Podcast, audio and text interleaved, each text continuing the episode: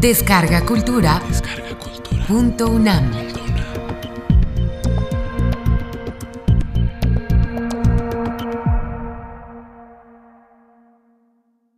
Eduardo Matos. Escultura monumental mexica. Piedra del Sol. Conferencia realizada el 13 de agosto de 2013 en el Colegio Nacional. Primera parte. Nos vamos a remontar al año de 1790. ¿Qué ocurrió en ese año? Resulta que había un buen virrey, que era el segundo conde de Revilla Gijedo.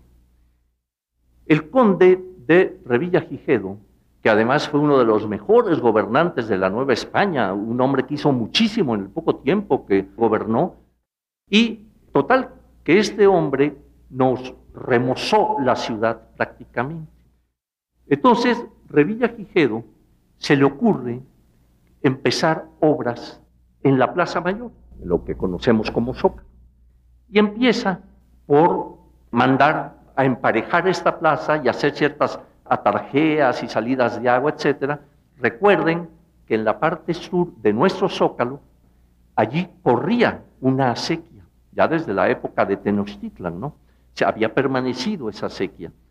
Y entonces él manda a que se hagan estos emparejamientos y demás, están en eso, cuando ocurre que el 13 de agosto de 1790 aparece precisamente la Coatlicue.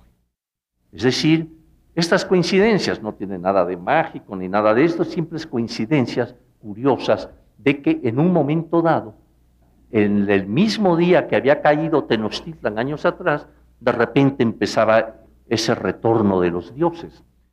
Entonces aparece esta deidad. Pero el hecho es que el mismo año, el 17 de diciembre de 1790, las obras continuaban. Se ve que estas obras empezaron pegadas a que es Palacio Nacional, entonces Palacio de los Virreyes, y que iban avanzando hacia el poniente. Resulta que el 17 de diciembre de ese año aparece una segunda piedra. Entonces, tenemos dos fuentes que nos hablan del hallazgo de estos monumentos. Una de ellas se debe precisamente a don José Gómez. ¿Quién era este señor José Gómez? Era un granadino. Había venido de allá, de su natal Granada, a la Nueva España, y rendía sus servicios en el Palacio Virreinal. Él era alabardero. Él había nacido en 1732 y murió en 1800. Pero este hombre tenía la costumbre de llevar un diario y unos cuadernos. Y era un admirador tremendo del virrey. Iba notando todo lo que a su parecer era sobresaliente y destacado de las obras que había emprendido, que emprendía Revillagigedo, el segundo conde. Y entonces podemos leer en su diario lo siguiente. El día 2 de julio de 1791 llevaron la piedra que estaba en la Plaza Grande, que era el almanaque de los indios gentiles, al cementerio de la catedral. No sabemos a dónde la pondrán. ¿Qué nos está diciendo aquí? Claro, esa fecha de 91 ya habían aparecido estas piedras, como digo, fue el año anterior, pero se está refiriendo a la piedra del sol. Nos está comentando, pero aquí hay que hacer una reflexión interesante. Él ya le está dando el nombre de almanaque. ¿Qué es un almanaque? Pues es eso, es un calendario, es una cuenta de los días, etcétera. Él ya le da ese nombre. No era un individuo muy ilustrado, ¿verdad? Tiene fallas en su escritura, en fin, pero seguramente quizá él escuchó en los corrillos del Palacio Virreinal que podría tratarse de eso, de un calendario, de un almanaque, ¿no? Entonces no duden que quizá de por ahí venga ya el nombre que se le va a asignar como calendario azteca, porque no funciona como tal. Y en sus cuadernos nos dice en relación a las obras de Revilla Quijedo, dice, en su tiempo se minó o abujeredó toda la ciudad y se sacaron varios ídolos del tiempo de la gentilidad. O sea, nos está dando a conocer eso. Obviamente también habla del acuatlicue, pero este es un soldado, es un hombre de poca cultura, sabía escribir, en fin, nos está transmitiendo esto. Pero el otro era un sabio novohispano, era un sabio ilustrado que era don Antonio de León y Gama. Don Antonio de León y Gama, que nace en 1735 y muere en 1802, nos va a dejar un libro que para la arqueología es fundamental. Tenía aquellos títulos del siglo XVIII que es larguísimo, yo nada más se los voy a dar reducido. Era la famosa descripción histórica y cronológica de las dos piedras que encontraron, en el, ya sigue ya todo el título, pero era la descripción histórica y cronológica de los dos monumentos, la Cuatlicue y la piedra solar. Pero, ¿qué nos dice de la piedra solar? Dice don Antonio, con motivo del nuevo empedrado y estando rebajando el piso antiguo de la plaza, el día 17 de diciembre del mismo año, 1790, se descubrió a solo media vara de profundidad, muy muy cerca de la anterior pieza, de la Coatlicue, se encontró la segunda piedra con la superficie posterior de ella, es decir, estaba boca abajo. Según consta en el oficio que el 12 de, enero de este año de 1791 emitió el señor intendente, etcétera, etcétera, ¿no? O sea, nos está dando ya la noticia de que está apareciendo este monumento. Y agrega, esta segunda piedra, que es la mayor, la más particular e instructiva, se pidió al excelentísimo señor virrey por los señores doctores y maestros don José Uribe, canónigo penitenciario y prebendado doctor don Juan José Gamboa, comisarios de la fábrica de la Santa Iglesia Catedral, de la fábrica. Y aunque no consta haber formalizado este pedimento por billete o en otra manera jurídica, ni decreto de donación, se hizo entrega de ella, de la piedra, de orden verbal de su excelencia, de Revillagigedo, a dichos señores comisarios, según me ha comunicado el señor corregidor intendente, bajo la calidad de que se pusiese en parte pública donde se conservase siempre como un apreciable monumento de la antigüedad indiana. Entonces, tenemos pues este interés en que se preserve este monumento. Entonces uno se pregunta, bueno, van a colocarla en el costado de la catedral. Entonces, esta piedra, pues, va a ser empotrada en la torre poniente de la catedral. Y ahí va a permanecer cerca de un siglo. Nada más que antes tenemos datos del mismo siglo XVI de que la pieza estaba a la vista y entonces fíjense lo que dice un cronista, el dominico Fray Diego Durán. Fray Diego señala lo siguiente. Esta piedra, ¿verdad? La una de las cuales vimos mucho tiempo en la Plaza Grande junto a la sequía, donde cotidianamente se hace un mercado frontero de las casas reales, enfrente del Palacio Virreinal, donde perpetuamente se recogían cantidad de negros a jugar y a cometer otros atroces delitos, matándose unos a otros de donde el ilustrísimo y reverendísimo señor don Fray Alonso de Montúfar la mandó enterrar, viendo lo que allí pasaba de males y homicidios, y también a lo que sospecho fue persuadido la mandase quitar de allí a causa de que se perdiese la memoria del antiguo sacrificio que en ella se hacía. Entonces, pues, interviene precisamente don Alonso de Montúfar, segundo arzobispo de México, para tratar de que se quitara por todos estos hechos que estaban aconteciendo ahí. Nos dicen que hasta homicidios y demás, ¿no? Fíjense cómo hay dos aspectos. Uno, lo que estaba ocurriendo en ese momento, ¿no? Estos homicidios, mal uso, había ahí cosas. Y el otro, el aspecto de lo que ellos consideraban la idolatría, ¿no? Es decir, para que, como dice él, quitar la memoria del antiguo sacrificio que en ella se hacía. Entonces, vemos que ocurre esto y simple y sencillamente se manda a enterrar. Esta pieza pensamos que obviamente estuvo formando parte de algún templo prehispánico. Es decir, quizá en el Templo del Sol, quizá en algún otro, en fin. Y al momento de la conquista son arrancadas y son trasladadas, imagínense el peso de estas piezas, ¿verdad? Son trasladadas quizá para arrojarlas a la sequía, pero pues ya se quedan a medio camino, quedan allí en el zócalo, pero finalmente pues se les tapa, se les cubre y demás. Entonces, es interesante porque nos marca el pensamiento de la época. Antes de que se le colocara en la catedral, va a haber una queja. Va a haber una queja de quien la está estudiando, que es don Antonio de León y Gama, como ya dijimos.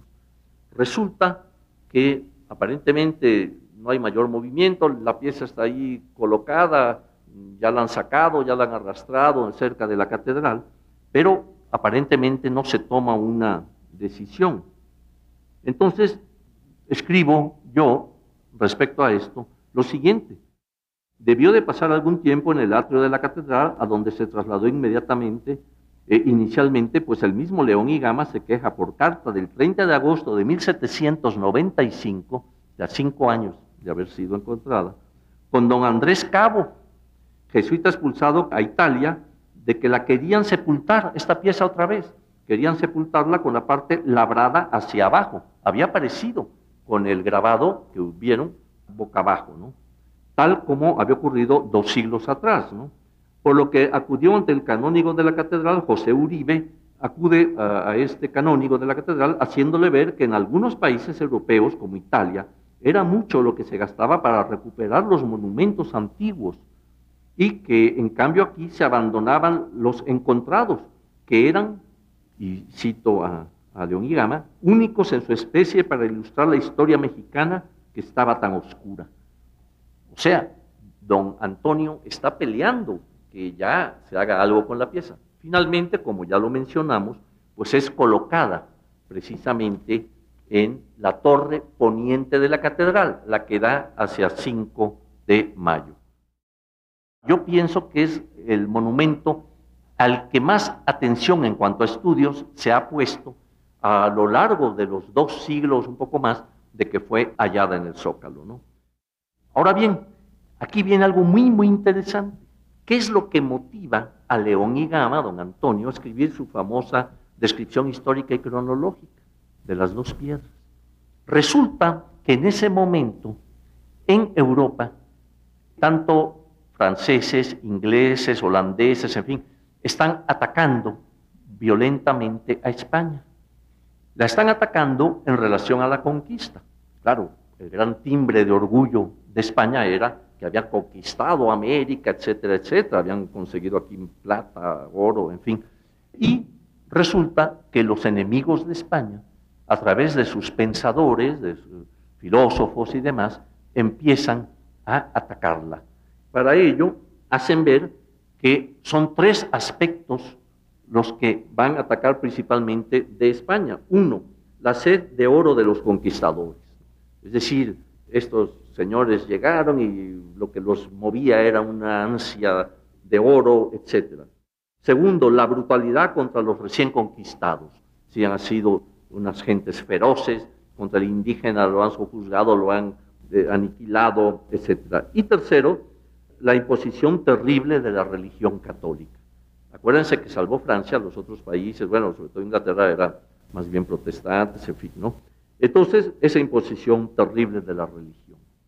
Pero dentro de estas cosas tomaban mucho de Georges Louis Buffon, otro pensador francés, quien decía que los hombres americanos, en términos generales, estaban en total decadencia física y moral, que no se comparaban a Europa, y el fondo era claro, aparte de criticar a España, pues que no tenía ningún mérito, ni militar ni de ningún tipo, lo que España había hecho aquí, puesto que habían triunfado sobre pueblos bárbaros. Indígenas allí, sin mayor pulimento, por lo tanto no tiene ningún mérito lo que España tanto pregona desde el siglo XVI. Entonces viene pues la respuesta inmediata de el pensamiento digamos, novohispano en contra de esas apreciaciones, sobre todo de tres filósofos, principalmente uno de ellos Rainal de Francia, el otro Robertson de Inglaterra, pues, y el otro Cornelio de Pau. A este pobre Cornelio le va a ir como en feria, ahorita van a ver el por qué. Porque la respuesta americana a esos ataques de que el hombre americano estaba denigrado, apenas era como un bárbaro ahí, ¿verdad? Se va a dar allá, digamos, en la voz más bien escrita de Clavijero, el gran Francisco Javier Clavijero, que va entonces a escribir su historia antigua de México.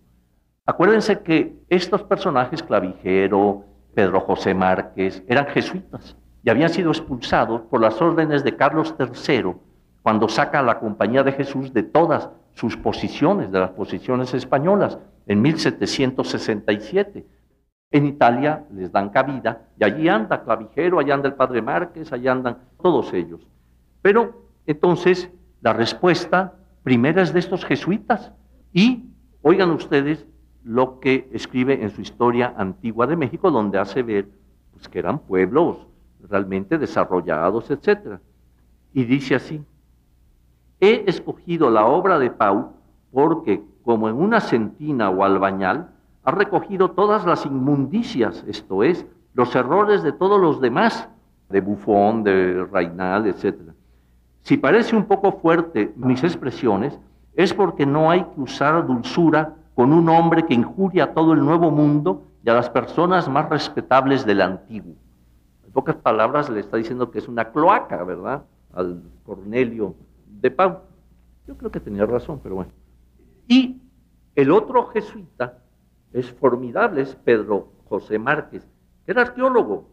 Él excava allá en Italia, ¿verdad? Y escribe todo un tratado además sobre arte, sobre apreciación de la arquitectura y demás, ¿no? Pero este hombre escribe también para replicar a estos individuos, escoge dos monumentos mexicanos. Y entonces allá en Italia escribe su Due Antiqui Monumenti de Arquitectura Mexicana. ¿Y cuáles son los monumentos que escoge? Escoge Xochicalco, que por aquel entonces había sido también dado a conocer por Alzate, por José Antonio Alzate, y escoge el Tajín, ¿Por qué? Porque el Tajín, allá por 1785, muy cercano a todo esto, había salido una nota en la Gaceta de Literatura, en la Gaceta de México, en fin, una nota en la que se hablaba y venía un grabado del edificio de los nichos en el Tajín. Entonces de ahí se agarra Pedro José Márquez para dar a conocer allá, decir, vean, aquí también tenemos, en pocas palabras, una gran arquitectura, en fin, etcétera, etcétera, ¿no? Y se avienta también a replicar a estas gentes poniendo estos ejemplos.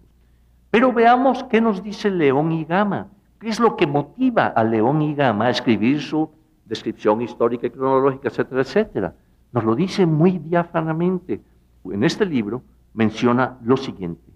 Me movió también a ello el manifestar al orbe literario parte de los grandes conocimientos que poseyeron los indios de esta América en las artes y ciencias en tiempo de su gentilidad, para que se conozca cuán falsamente los calumnian de irracionales o simples los enemigos de nuestros españoles, pretendiendo deslucirles las gloriosas hazañas que obraron en la conquista de estos reinos.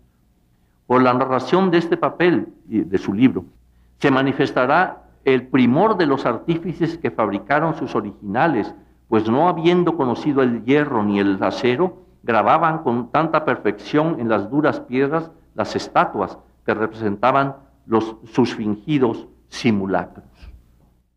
O sea, señores, aquí no había bárbaros, aquí había pueblos ya también avanzados y demás. ¿no? Y León y Gama finalmente saca su obra dos años después del hallazgo el hallazgo 1790, en 1792 ya está saliendo su libro, pronto se agotó, e iba a venir otra edición, pero ya cuando México es independiente, eh, hacia 1832, y aumentada además con el hallazgo de la piedra de Tizoc, y por cierto que don Antonio de León es el primero que hace lo que los arqueólogos llamamos un rescate arqueológico, o sea, nos empieza a enumerar en qué casas coloniales había empotrado algún monumento de la antigüedad, ¿no? Y resulta, colegas, que por ejemplo en prehistoria, allí había una escultura donde nos está relatando que estaba ahí. ¿Qué pasó con esa escultura? Ya no me pregunten, vayan ustedes a saber. Entonces, pues, hemos visto los pormenores de la piedra, su hallazgo y finalmente cómo es colocada en la torre poniente de la catedral. Para concluir con esta parte ya de la colocación, a las dos piedras de las que hoy hablo, la piedra del sol y la piedra de Tizoc. Entonces dice cómo una de ellas ha sido ya incorporada y que para la otra no hay lugar, la de Tizoc. Entonces la dejan colocada ya boca arriba, porque vamos a ver cómo también aparece boca abajo, pero ya la dejan boca arriba en el atrio de la catedral. Ahí va a permanecer. Y empiezan las interpretaciones. Obviamente el primero que la interpreta, aparte de aquel señalamiento que en realidad no era un estudio interpretativo, que hizo el alabardero José Gómez, de decir que era un almanaque, porque seguramente lo oyó por ahí, don Antonio de Longa Gama sí la estudia y acude a las fuentes que en ese momento ya se conocían de fuentes de algunos cronistas del siglo XVI, ¿no? Y entonces aquí vienen aciertos y quizá alguna exageración de don Antonio. Por ejemplo, la relaciona inmediatamente con un elemento solar, es decir, dice indiscutiblemente esto corresponde a una cosa solar. Dice él, por ejemplo, entre las muchas fingidas deidades que adoraban, la ciega idolatría indiana era la principal el sol, a quien a semejanza de otras naciones gentílicas tributaban continuos cultos no solo los mexicanos, sino todos los reinos y provincias civilizadas de ambas Américas. Pero también empieza pues a verle ya mil cosas a la piedra y nos dice, servía también esta piedra de un reloj solar por donde conocían diariamente los sacerdotes las horas en que debían de hacer sus ceremonias y sacrificios, por medio de unos nomones o índices que lo fijaban como después veremos. De manera que en esta piedra estaba reducida la mitad de la elíptica o movimiento propio del Sol. Y dice, por lo cual se debe considerar esta piedra como un apreciable monumento de la antigüedad mexicana para el uso de la astronomía, de la cronología y de la nomónica. Entonces, ya él está tratando de saber qué es este monumento y cuál es su contenido, ¿no? Y entonces llegan otros estudiosos, entre ellos Alejandro de Humboldt. Recuerden que Humboldt llega a la Nueva España procedente de Sudamérica en 1803. En ese momento, él viene además acompañado de cartas de presentación de Carlos IV. Este Carlos IV era hijo de Carlos III, que había sacado a los jesuitas. Pero este Carlos IV, pues eh, no era de muchas luces. Su padre sí, su padre hizo las reformas borbónicas, hizo una serie de cosas. Pero este Carlos IV parece que ni quería ser rey. Él estaba muy contento arreglando relojes, que por esa época, acuérdense, que un buen regalo de un rey a otro era regalarle un reloj muy garigoleado. Pero pues tiene que heredar el trono, lo hace, y el hombre pues llega ahí, como digo, sin tantas luces como el padre, pero Humboldt va a solicitar tener una presentación real y Carlos IV le da esa presentación. Entonces llega en 1803, lee el libro de León y Gama y de inmediato se interesa por conocer estos monumentos.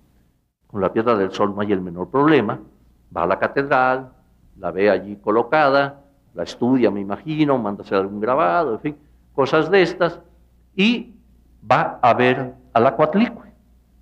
Y entonces, pues resulta que para ese momento no la puede ver. ¿Por qué? Porque había sido enviada a los patios de la universidad y allí los frailes la habían enterrado. El hecho es que la pieza está enterrada, pero el sabio Humboldt dice, oigan, pues es que quiero verla, traigo aquí las cartas de Carlos IV, ¿verdad?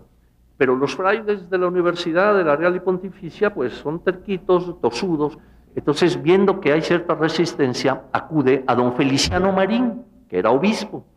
Entonces, como buen sabio, sabía que para que la cuña apriete tiene que ser del mismo palo. Entonces le dice al obispo, oye, ahora sí que écheme usted una mano porque los frailes no me quieren dejar ver la pieza. Ah, como que no, a ver. Entonces llega, interviene y, como he dicho por ahí en algún escrito, ya me imagino a los frailes, ¿no? Cuando ya llega Humboldt, oye, este, ¿y dónde está esta piedra? Híjole, pues dile tú, no, no, mejor tú, ¿no? No, no, pues la enterramos.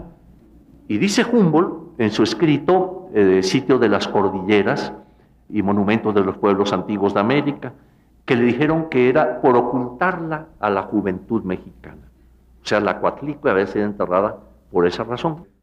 El hecho es que el pobre Humboldt pues dice, oigan, a ver, pues destápenla, ya está la orden. Y sí, la abren, la ve, me imagino que toma sus notas, ¿verdad?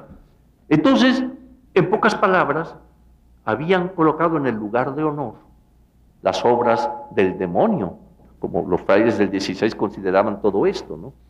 Y a la otra, pues que no la entienden ni nada, pues vaya y entiérrenla, ¿no?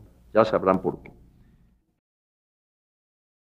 Humboldt finalmente escribe sobre estos eh, monumentos, pero nos dice algo muy, muy interesante, porque apoya la posición de los novohispanos que han protestado con sus escritos, ¿verdad?, en contra de los ataques de los europeos que le hacían a España, ¿no? Y entonces dice esto, un pueblo, el mexica, que reglamentaba sus fiestas de acuerdo con el movimiento de los astros y que grababa sus fastos sobre un monumento público, había sin duda llegado a un grado de civilización superior al que le asignaron de Pau Reinal y a un Robertson, el más sensato de los historiadores de América.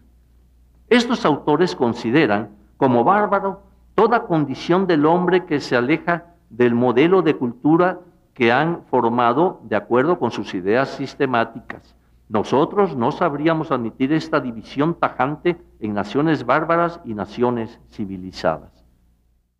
Entonces, pues, viene el estudio de él, lo publica en este sitio de los monumentos y de las cordilleras, etcétera, y dedica un capítulo precisamente a la piedra del sol, otro a la católica y otro a la de Tizo.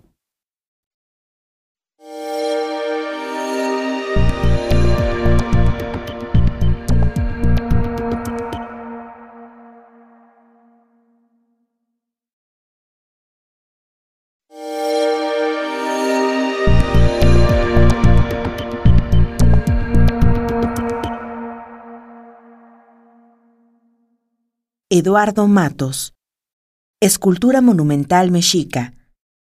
Piedra del Sol. Segunda parte. Pero empiezan ya las interpretaciones de ver la piedra del sol. También Humboldt la relaciona con un elemento solar, etc.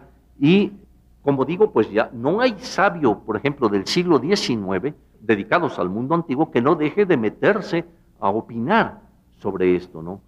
Sabios destacadísimos como don Manuel Orozco Iberra, por ejemplo, como Chavero, eh, en fin, toda una gama empiezan a hablar sobre lo que es este monumento y a quererlo interpretar. Y ahí empiezan unos pleitos bastante interesantes, porque unos decían que, al igual que posteriormente vamos a ver con la otra piedra que va a aparecer, que si era un temalaca, que si era una piedra solar, que si era esto, que si era el otro, ¿no? Y entonces, también a tratar de ver quién la hizo, qué momento se hizo, qué Tlatuani mandó a hacer la piedra del sol. Este monumento tiene una fecha, así como la han colocado, digamos, en posición vertical, tiene una fecha arriba, que es el 13 caña. Este 13 caña se podría interpretar de dos maneras, según las fuentes antiguas. ¿no? Una es que es el año en que surge el quinto sol, según las leyendas. Acuérdense que había habido cuatro soles previos, cuatro edades, ¿verdad? Eh, cada una se había destruido y demás. Y que el quinto sol, nos dicen en los anales de Cuautitlán, que surge precisamente en un año 13 caña. Pero, por otro lado, también puede referirse porque ese 13 caña cae precisamente durante el reinado de Axayácat. Entonces, bueno, pues a lo mejor es la fecha en que se elaboró esta pieza y quizá Axayacal fue bajo su gobierno cuando se llevó a cabo su elaboración, ¿no? Y luego hay datos, por ejemplo, Fray Diego Durán dice que también estaba ocupado Axayacal en labrar la piedra famosa y grande, muy labrada, donde estaban esculpidas las figuras de los meses y años y días y semanas, con tanta curiosidad que era cosa de ver, la cual piedra muchos vimos y alcanzamos en la Plaza Grande, junto a la sequía, la cual mandó enterrar el ilustrísimo y reverendísimo señor don Fray Alonso de Montúfar, por los grandes delitos que sobre ella se cometían de muerte. Está aquí claramente indicando, pues si así se interpreta, que es Axayacal quien hace esta pieza. Hay investigadores que piensan que puede haber sido quizá Moctezuma II, también, mi abuelito maestro, porque Moctezuma II resulta que hay un glifito que es el copil y tiene otro nombre, en fin, que era el símbolo real, en cierta forma, ¿no? y era también símbolo de Moctezuma II, aunque hay otros investigadores como el doctor Graulich, por ejemplo, muy conocedor, profundo conocedor de la cultura mexica, que piensa que no, que esto era algo genérico eh, para todos, en fin, como siempre hay discusiones, en fin. Entonces, pues, resulta interesante que quizá, pues, ya es en el momento de esplendor de lo mexica, ¿no? Si es Axayaca o es Moctezuma, es el momento, son momentos en que están 1470 eh, a 1500, cuando Moctezuma, antes de 1521, en que en ese lapso se elaboró este monumento, ¿no? Y nos sigue relatando Durán, por ejemplo, él dice que tenía pues Axayaca labrada estas dos piedras, se refiere a la del sol, y por otro lado a la que vamos a tratar después, estas dos piedras para mesas de sus sacrificios y oblaciones, estaba edificando en lo alto del templo los lugares donde se habían de asentar. Por eso agregamos que no debe haber sido muy alto, puesto que hay dibujos en el Códice Durán en que se ven sobre una plataforma y ahí se ve alguno de estos monumentos. Bueno, los estudios ya sobre esta pieza, como digo, participaron a lo largo del tiempo muchísima gente. Por ejemplo, don Alfredo Chavero, que es diputado además, en la época porfirista, estudioso, profundo del México prehispánico y demás, dice algo muy interesante. Dice, la posición de esta pieza no era vertical como nos la pusieron en la catedral, etcétera, sino que era horizontal. Yo creo que tenía razón, ya desde principios, finales del siglo XIX y principios del XX, tenía razón en cuanto a la posición. Entonces creo que es atinado lo que dice Chavero. Después vienen estudios. Ya Humboldt había tratado de hacer un tanteo en el peso de la pieza y dice que tiene sí como 24 toneladas o algo así. Quizá es precisamente don Ezequiel Ordóñez quien va a darle ya con elementos más un poquito más modernos el peso de 24 toneladas 590 kilos. Y es un basalto de olivino. Como ven, pues ya se va precisando cada vez más eh, algunas características. Después viene una serie de estudios. El de Beyer en 1921, destacado investigador de origen alemán. Enrique Juan Palacios en 24, otro arqueólogo. Preus, un investigador alemán que era director del Museo Etnográfico de Berlín, también mete más en el asunto, en 31. Por cierto que él menciona que quizás es una representación terrestre y que quizá es un monumento que da digamos, con una connotación de ese tipo, terrestre, ¿no? Después vienen intentos de reconstruir su pintura, porque estaba pintada. Entonces tenemos el intento de Sig Flandes en 1939, que trata de reconstruirlo. Para ello se va a basar en lo que poquito quizá que se veía en la piedra, pero sobre todo en los códices. Entonces nos hace una reproducción de los colores de la figura. Después, ya muy reciente, nuestro colega nuestros, uh, como Carlos Navarrete y Doris Hayden, también interpretan a la figura y ellos se inclinan más, como Preus, a que era quizá una connotación terrestre ¿no? De esta pieza. Y más recientemente, pues claro, estudios como el de Ariane Frankfurt, Rubén Bonifaz mismo, que fue miembro de este colegio, el doctor Graulich, también que les comentaba, quien también tiene una interpretación muy interesante de, de cada mitad de la piedra, en fin, y también más recientemente Cravioto hace un estudio a partir de los postulados estéticos de Panofsky para tratar de dar una interpretación. El hecho es que pues hay toda una gama, y me quedé chiquito, ¿eh? Eh, la cantidad de investigadores que han, desde el punto de vista estético, desde el punto de vista matemático, etcétera, etcétera, se han tratado de dar interpretaciones. Resulta que con la independencia de México en 1821, poco después llega a México William Bullock.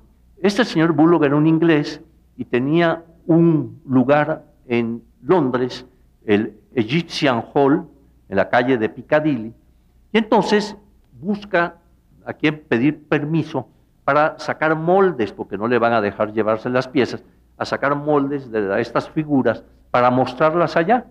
Entonces, finalmente se le da el permiso y tiene toda una descripción de cómo saca de la piedra de Tizoc, aquí a, un lado de la catedral, ahí estaba, luego cómo saca de las otras piezas igual, y ustedes ven ya el recinto, el Piccadilly, allí en la calle de Piccadilly, ven el recinto de la exposición. Es la primera exposición que se hace de arqueología, pero también de etnografía, de cuestión indígena más actual, en fin. Entonces ven ustedes arriba en el pretil arriba como códices exhibidos, ven la piedra solar, allí muy bien representada, a la derecha la de Tizoc y atrás la Coatlicue, ¿no? Como también había leído quizá de la y la mujer serpiente y demás, los diversos traslados de esta pieza, fueron como siete o algo así. Primero de su lugar original donde haya estado, pues se la llevan y la tiran ahí, luego el arzobispo Montúfar la manda entrar, ya sabemos toda esta historia, luego va a la catedral. Hacia 1885, don Leopoldo Batres, arqueólogo del eh, Porfiriato, le entra la idea de trasladarla al Museo Nacional, que estaba aquí en la calle de Moneda, acuérdense. Entonces, resulta que se empieza a especular pues en qué momento se va a hacer ese traslado de la piedra solar y demás. Y en el Monitor Republicano, de fecha 29 de julio de 1885, un periodista publica la siguiente noticia. Dice, el que todos conocen situado al pie de una de las torres de catedral, desaparecerá uno de estos días de aquel sitio para ser trasladado al Museo Nacional. Quedan así entendidos los que preguntan a toda hora del día ¿qué se va a hacer con el calendario? Lo van a trasladar. Y entonces resulta que allí en el Museo Nacional, dos años más tarde, en 1887, se va a inaugurar por don Porfirio una sala de monolitos, el Salón de Monolitos, en donde están colocados, digamos, los principales monumentos, está la Chalchiutlica, el Acuatlico, la Piedra de Tizo, quizá afuera, en el jardín, en fin, toda una serie de aspectos, y allí va a colocarse el calendario igual en un lugar de honor. Pero para el traslado, que Batres era militar, era capitán de caballería, pide ayuda militar. Y entonces van a empezar a desmontarla.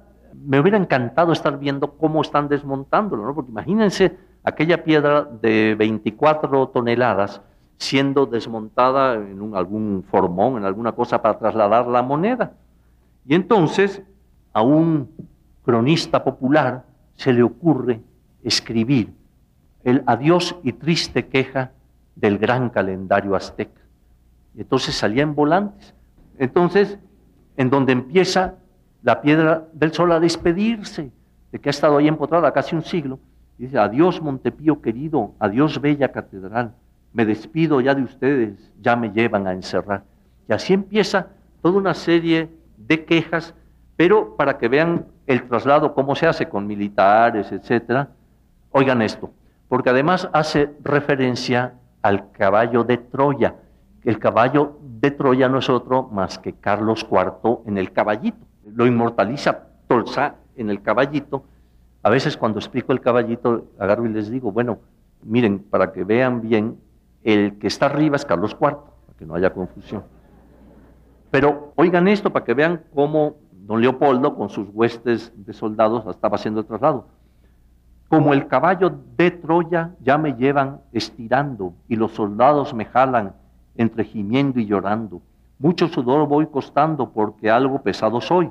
Para el museo yo me voy donde me van a encerrar. Por eso digo llorando, adiós bella catedral. Este que era un dibujante muy, muy bueno. Dicen que muere de más de 100 años en París cuando ya regresó por voltear a ver a una dama. Bueno, no sé. Para poder acceder al poder tenían que ir y prestar pleitesía al antiguo poder. Entonces ahí ven a don Porfirio junto al calendario o la piedra solar y a Carranza. Así por el estilo han ido pasando por ahí con fortuna o con infortunio, pero allí tienen que siempre pues iban sobre esta pieza, colocada en esa posición que como digo creo que no era la correcta. Y aquí está finalmente su último movimiento, que es sacarla de moneda y trasladarla hasta el Museo Nacional de Antropología en Chapultepec. Ahí tienen la fecha, el 27 de junio del 64 va a ocurrir eso y en septiembre ya se inauguraba el museo. Ahora bien, la función. Bueno, aquí es muy controvertido. En realidad, fundamentalmente es una piedra solar, quizás sí pudiera tener algún elemento terrestre, eh, sobre todo en la boca con el cuchillo de sacrificio, etcétera. Pero tanto los colores son colores ígneos y en algún momento Fray Diego también menciona que al parecer se combatía en el Temalacat, en la piedra de los llamados sacrificios gladiatorios, y que el individuo, eh, ya todo amolado, al que era vencido, un enemigo, se le trasladaba y se le sacrificaba en la otra piedra. Ya vimos cómo Axayaca le había mandado hacer estas dos piedras. Es decir, el estudio que ustedes ven es ya obra o interés que tuvo Felipe Solís, director del museo, para conocer esto. Aquí intervinieron algunos restauradores, que creo que entre ellos Laura Fillol, restauradora y mm, académica también. ¿Qué es lo que simboliza todo esto? Bueno, primero, vemos en el centro lo que se ha identificado por la mayoría de los investigadores como Tonatiuh. En relación a la posición que menciona que quizá es una deidad terrestre, quizá la misma Tlaltecutli, podemos observar el pelo está muy bien peinado, es una figura con el pelo que es una de las características de Tlaltecutli, un pelo todo eh, revuelto, etcétera, porque una vez que la gente muere el pelo sigue creciendo, en fin, con grandes garras y todo.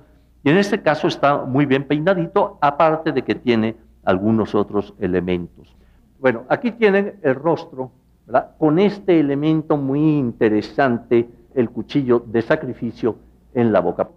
Y después vemos algo muy significativo, que es este círculo con los 20 días. Acuérdense que 20 días formaban un mes representado. Después vienen ya otros elementos y los rayos solares que tenemos en dos planos, como salen, ¿verdad? Finalmente, para abreviarles, tenemos las dos serpientes que vemos en los extremos, con dos rostros que emergen. Pero en las colas vemos el glifo 13 caña. Son estas serpientes que van llevando, acompañando al sol en su tránsito por el firmamento. Entonces, debió quizá, si es correcta esa interpretación, debió estar precisamente colocada de oriente a poniente, como está el templo mayor, como están los principales edificios, etcétera, ¿no?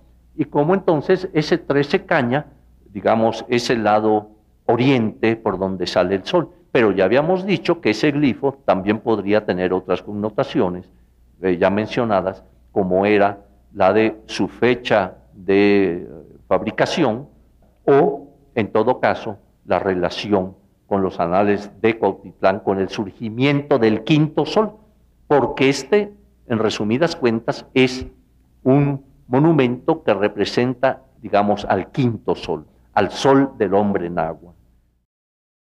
Podemos observar que, en pocas palabras, es, digamos, un monumento del tiempo. En ella se aprendió al tiempo mismo los días, el mes, eh, las grandes edades cosmológicas, etcétera, para plasmarlas genialmente en un solo monumento, ¿no? Hemos transitado a través del tiempo para encontrarnos frente a un monumento que es el tiempo mismo, el tiempo petrificado. No de otra manera podemos referirnos a esta escultura en que el artista anónimo que la esculpió dejó labrada de manera prodigiosa toda la cosmovisión de un pueblo adorador del sol. Cuatro fueron los soles o edades por los que había pasado la humanidad antes de su creación definitiva. Fueron cuatro intentos en que la lucha entre los dioses dio paso a cada una de las creaciones para a su vez ser destruida e iniciar el combate cósmico con el que poco a poco se iba perfeccionando la obra de los dioses. Esta acción de creación-destrucción esta concepción dialéctica de un universo que se expresaba a través de la dualidad y en constante cambio y transformación, quedó plasmado en la piedra con el surgimiento del quinto sol, el sol del hombre Nahua, el Nahui que cobra forma magnífica en esta piedra, que a poco más de 200 años de haber vuelto a surgir, aún se resiste a entregarnos todo su contenido ancestral. Capricho de los dioses, dirán unos, medianía de los sabios, diría yo, pues la piedra resiste el tiempo y los embates de quienes quisiéramos penetrar en sus misterios pétreos y nos quedamos detenidos, absortos en el umbral de lo desconocido. Pasamos rápidamente a la piedra de Tizoc. Aquí sí voy a ser muy raudo porque es muy interesante porque esta apareció otra vez el 17 de diciembre, pero del año siguiente, 1791. Y ven ustedes una de sus características, la oquedad en el medio y el canal que la atraviesa en un radio, digamos, de la misma, ¿no? Pero vean una cosa curiosísima, cómo en el Códice Florentino aparece ya pintada esta piedra y vean ustedes el canal, lo que llevó a muchos investigadores a pensar que el canal era prehispánico, que era para que la sangre corriera por él, etc. En realidad debió ser como las otras piedras que estaban a la vista todavía en el siglo XVI y le excavan en el centro. Seguramente en el centro debió tener la imagen de una deidad terrestre, ¿no? Se nos da igualmente eh, los datos de cómo apareció, también estaba boca abajo, etcétera, y como ya les comenté, pues queda a un costado de la catedral hasta que llega este señor Bullock y demás, le saca ahí una copia y aparece aquí debajo del palacio del arzobispado es uno de los grandes monumentos, preside la sala mexica, como ustedes saben, allá atrás está casi como un altar, ¿verdad? Una cosa de mármol y luego la piedra, y pues pugnaría yo porque fuera colocada en su posición, que yo creo era la original, su posición horizontal. Pues muchas gracias.